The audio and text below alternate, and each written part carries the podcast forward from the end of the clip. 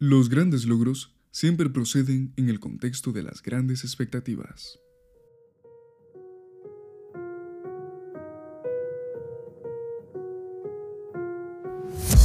Buenos días, buenas tardes, buenas noches.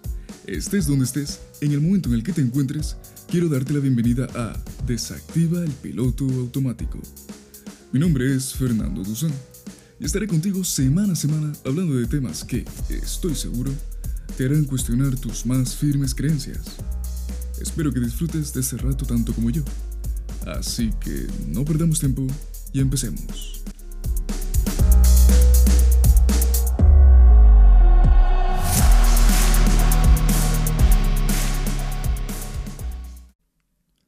Hola, ¿qué tal estás?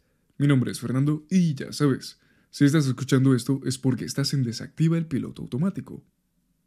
Antes de empezar con el episodio de hoy, me gustaría pedirte disculpas de que si escuchas un poco rara mi voz eh, o algo nasal, es básicamente porque tengo catarro, ¿vale? Entonces, debido a esto, pues ando un poco tocado de la garganta y de la propia nariz y se escucha un poco raro. O al menos a mí no me gusta del todo. Pero aún así eso no va a impedir que te grabe el episodio de hoy.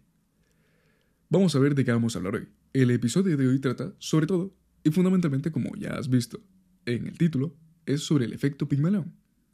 Este es principalmente uno de los conceptos que más me han revolucionado a nivel de conocimientos, de decir, wow, es increíble todo lo que el ser humano puede hacer, todo lo que el cerebro humano puede hacer, sobre todo si se le dan las directrices correctas. Este es un proceso mental, y es una cosa singular que, con sinceridad, a pesar de que lo he descubierto ya hace un tiempo por la carrera, como ya sabrás, soy profe, soy docente de primaria, en ella en psicología nos explicaron cómo funcionaba, a pesar de todo ello, eso no me impide verlo con algo de escepticismo, o al menos ser consciente de que hay que aterrizar este concepto bajo un contexto realista. Sin embargo, antes de decirte en qué consiste este efecto, vamos a hablar brevemente sobre historia. En concreto, vamos a hablar sobre el mito de Pigmalión y Galatea, que es de aquí de donde viene el nombre de este efecto. ¿En qué consistía el mito?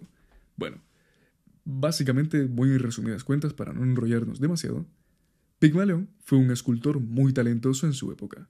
Sin embargo, por diversos motivos y experiencias negativas, decidió rechazar toda compañía femenina. Eso no le impedía que sintiese deseos de estar cerca con alguna mujer, por lo que decidió, con su talento, esculpir en marfil la figura de una.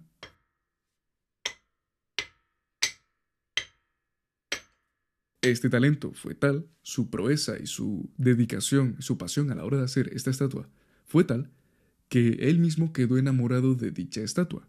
Imaginaos lo perfecta que fue, según él, claro está. Aunque también para el montón de personas que la vieron, que quedaron también impresionados ante tal derroche de talento. Él, día y noche, le imploraba a la diosa Afrodita para que le concediera vida a su amada. Y según cuenta el mito, la diosa sintió pena por él. Vio que el hombre tan desdichado estaba que dijo, mira, vamos a hacerlo, vamos a cumplirlo y vamos a darle vida a esta muchacha. Y así fue, le insufló vida a la estatua. Ese es el mito en resumidas cuentas, no tiene mucho más. Yo os recomiendo, por otro lado, un excelente libro que he leído hace poco, que versiona este mito y le da un punto de vista más actual y me atrevería a decir que más real sobre el destino de estos dos personajes si realmente el mito se hubiese llegado a llevar a cabo en la, vida de nuestra, para que me entiendas, ¿vale? El nombre del, del libro se llama Galatea y fue escrito por Madeleine Miller. Y es un libro muy bonito, bajo mi punto de vista, claro está, porque es una mezcla muy interesante entre la propia historia y las hermosas ilustraciones que tiene, porque son todas en acuarela y la verdad son muy bonitas. Es un libro que no te llevará más de dos horas leértelo, si te lo lees con calma, porque quieres ver las imágenes y demás, dos horas como máximo. Es un libro pequeño, muy bien escrito, y que te da una versión, lo que te digo, bastante realista de cómo podría ser el destino de Galatea al estar viva de repente y cómo la vida del escultor pudo cambiar a raíz de esto. Ahora, volviendo al hilo episodio, ya sabiendo en qué consiste el efecto, eh, perdón, el mito de Pigmalión, vamos a hablar sobre qué es el efecto Pigmalión. Y básicamente todo se centra eh, este efecto bajo las expectativas. La idea de este efecto es que nuestra mente es tan poderosa que puede, en cierta medida, cumplir todas nuestras expectativas. Te voy a decir la siguiente frase a ver si te suena. Aquel que dice yo puedo y aquel que dice yo no puedo, ambos tienen razón. ¿Y esto a qué se debe? Pues aparte de otros factores, como todo, ya sabes que en esta vida no, una cosa no solo depende de algo, sino de varias cuestiones, las expectativas de ambas personas que establecen son las que marcan el que puedan o no lograr las cosas. Las expectativas que depositan ellos en sí mismos y las que depositan en los demás. Por eso, es importante lo que te he dicho que la idea clave de sobre el efecto Pigmalón son las expectativas. Esto fue algo que me fascinó en su momento cuando estudié mi carrera. Me parecía increíble que la actitud de un profe, de un docente, hacia sus estudiantes fuese tan condicionante. Y ahora, visto con perspectiva, me parece que es súper... ¿Cómo decírtelo? No es la palabra mágica, pero sí que es muy, muy chulo, muy interesante ver cómo tú, Sabiendo esto, lo del efecto Pigmalón, puedes cambiar tu actitud hacia un niño que igual tiene una actitud disruptiva, que no saca buenas notas, que aparte de eso tiene faltas de respeto, pero si tú depositas en él y le haces creer, porque tú, porque tú lo crees evidentemente, que es una persona que puede mejorar y que puede ser un modelo incluso para sus compañeros, la actitud completamente de ese niño o de esa niña cambia. ¿Bien? Esto te digo los niños porque es el, el ejemplo más claro donde podemos ver cómo la conducta de ellos cambia incluso de un día a la mañana, de un día a la noche. uy, madre mía, no sé ni lo que estoy diciendo. De la noche a la mañana, por Dios. Pero ya me entiendes. En las personas, en los adultos, por así decirlo, ya también ocurre, ¿vale? Pero esto no es perfecto. O sea, no es simplemente de yo te digo que esto y tú crees en ello y vas a conseguir lo que tú quieras. Esto no funciona así, ¿vale? Es aquí donde viene esa parte de escepticismo que ya te comenté antes. No tendría ningún sentido sin algunos límites sino cualquier persona, simplemente con el hecho de pensar muy férreamente y estar apasionadamente pensando en voy a conseguir esto, voy a lograr lo otro, lo haría. Y sabes perfectamente que las cosas no son así. ¿Vale? Entonces, ¿cómo funciona esto del efecto Pigmalión? Bueno, hay que entender que el efecto eh, es como una especie de arma de doble filo, ¿vale? Nos ocurre a todos, todos depositamos expectativas en los demás y todos depositan expectativas en nosotros. Pero las expectativas, a pesar de ser muy positivas porque a nivel psicológico nos permiten ver como posible las metas que nos proponemos, porque interpreta que eso que visualizas es una posibilidad, también tiene su problema. Y es que cuando tenemos unas expectativas tan altas, ¿vale? Cuando crees que alguien va a lograr algo, pero cuyas capacidades no le permiten lograrlo, nos lleva al camino de la frustración. Y créeme, es bastante, bastante desagradable sentir la frustración al tú haberte planteado las expectativas, las que sean, y no haberlas logrado. ¿Ven? Entonces, recuerda que cuanto más altas sean las expectativas, mayor es el riesgo a las decepciones, y tienes que tener una actitud resiliente ante ese hecho. Siendo consciente de que el efecto Pigmalión nos afecta a todos por igual, bueno, no, por igual no, a todos como personas, algunas personas más o menos, pero a todos nos toca, ¿vale? Sabiendo todo esto, hay que tener mucho cuidado, ¿vale? Son muy positivos las expectativas que depositamos en nosotros mismos. Yo quiero, imagínate, no lo sé, eh, te apetece ser un gran cocinero y trabajar en una cocina con los mejores del mundo porque quieres hacer platos únicos y tal. Pero, por lo que sea, no se te da bien la cocina, pues es evidente que hay un limitante ahí. ¿Vale? Entonces, hay que tener mucho cuidado a la hora de estas expectativas porque muchas veces no nos damos cuenta de que estamos depositando cosas o ideas, metas muy altas que al final nos van a llevar es por el camino de la amargura y de la frustración. ¿Bien? Existen muchos artículos que hablan sobre este efecto, sobre todo enfocados en el ámbito de la educación, como ya te he comentado, con el respecto a los niños, como nuestra actitud hacia ese tipo de niños y las herramientas que le brindamos pueden cambiar en ellos y hacer que mejoren su comportamiento o lo empeoren.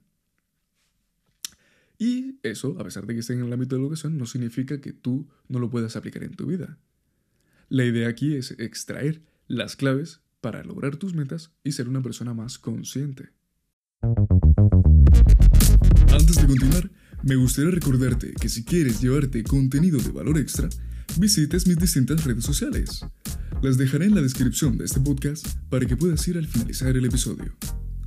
También decirte que si te está gustando lo que escuchas, des tu valoración del podcast en la plataforma que estés escuchándolo.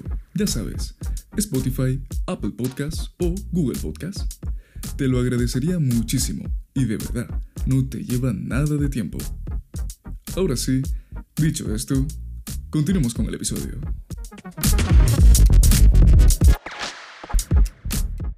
Ahora, después de esta pequeña pausa, vamos a retomar el episodio.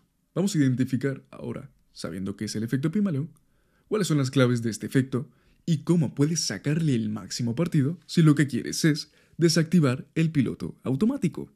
Bien, yo he querido segmentarlo en cuatro claves básicas. Ya sabes que en la última parte de cada episodio estoy tratando de que sea lo más práctico posible para que te lleves como una especie de dosis ahí de conocimiento y digas, mira, esto lo voy a aplicar cada día. Y hoy aplico esto y mañana aplico lo otro y demás. Y bueno, ya me entiendes. Entonces lo he segmentado en cuatro ideas que puedes intentar llevar a cabo si te apetece, si quieres, si lo que quieres es mejorar como persona y si lo que quieres es un ser humano más consciente de sí mismo.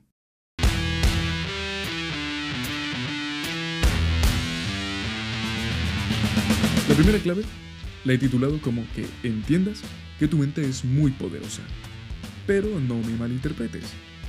No soy partidario de aquellas personas que creen que atraes aquello que piensas y que si crees firmemente en algo se te otorgará, ¿vale? No es mi intención tampoco faltar el respeto a esas personas. Cada quien es libre de pensar y creer lo que le apetezca. Bien, cuando me refiero a que tu mente es poderosa, es porque marca el rumbo de tu vida. Por ende, debes fortalecerla y educarla. Eso es a lo que me refiero con el poder. Tu mente, tu cerebro, es la que al fin y al cabo en gran parte va a delimitar el rumbo que tome tu vida y lo que hagas en general.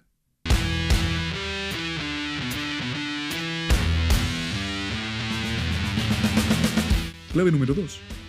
Plantéate metas grandes pero sensatas. No somos superhéroes, somos humanos y ello conlleva unas ciertas limitaciones, para bien o para mal, sean más justas o menos justas.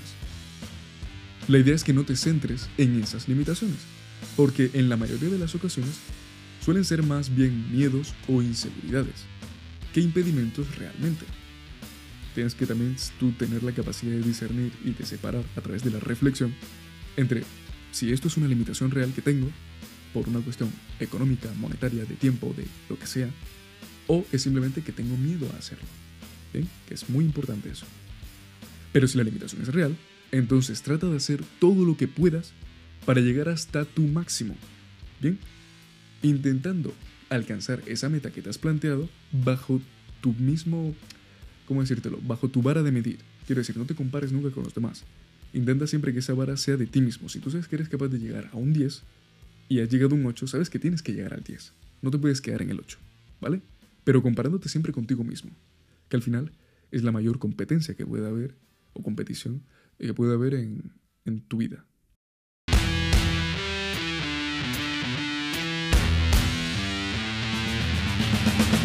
La tercera clave es que te rodees de personas que te valoren y crean en ti. No te voy a engañar, personalmente no me gusta que la gente dependa íntegramente de la opinión de los demás, porque al final eso nos hace, nos condiciona, ¿vale? Nos limita de alguna forma. Pero tampoco voy a negar que somos seres sociales y es innegable que las personas que nos acompañan nos influencian.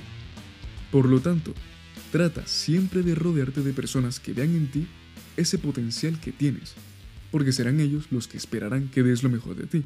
Por lo tanto, son los que más expectativas van a depositar en lo que tú, bueno, tu persona en general.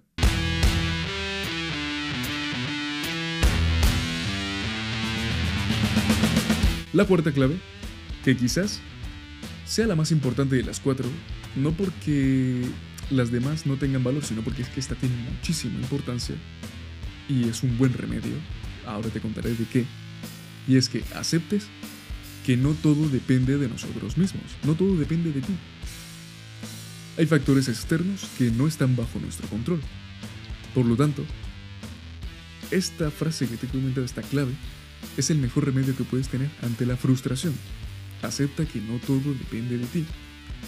Y siéntete, sobre todo, satisfecho, sabiendo que en todo momento estás dando lo mejor de ti por lograrlo. Lo que te he dicho antes del ejemplo de ser cocinero o ser cocinera o lo que tú quieras, ¿vale? Ahí el ejemplo es lo de menos. Hay factores, hay cosas que ocurren, circunstancias que están fuera de tu control, que te pueden limitar, que te pueden condicionar o te pueden poner simplemente la zancadilla a la hora de lograr esas metas. Y tienes que tener la suficiente fortaleza mental y la resiliencia para afrontar esos obstáculos y para aceptar que no siempre vas a conseguir lo que quieres. ¿Bien? Por eso te digo, estas cuatro claves te van a ayudar, hoy creo yo, sobre todo porque lo intento practicar cada día, a lograr tus metas. Entiende que tienes una mente poderosa y que ella es la que va a marcar el rumbo de tu vida. Plantéate esas expectativas, esas metas grandes, pero con la cabeza sensata, o sea, con los pies en la tierra, sabiendo que hay cosas que no vas a poder lograr por factores que están fuera de tu control, aceptando que esas cosas que están fuera de tu control no te van a afectar porque tú estarás en todo momento dándolo lo mejor de ti, esforzándote al máximo y aparte rodéate de esas personas que te valoren. Porque aunque no lo consigas, ellas también van a estar ahí también para brindarte el apoyo emocional que necesites. El efecto Pigmalión existe, nos afecta y nos condiciona. Por ende, saquémosle el máximo provecho para mejorar como personas y, como no, ser un mejor piloto de nuestras vidas. Este camino está lleno de aprendizaje y espero que hoy te lleves una valiosa lección. Sin mucho más que decirte, espero que te haya gustado el episodio, que disfrutes tu día como nunca, que te cuides muchísimo y bueno, nos vemos en el siguiente episodio. Adiós.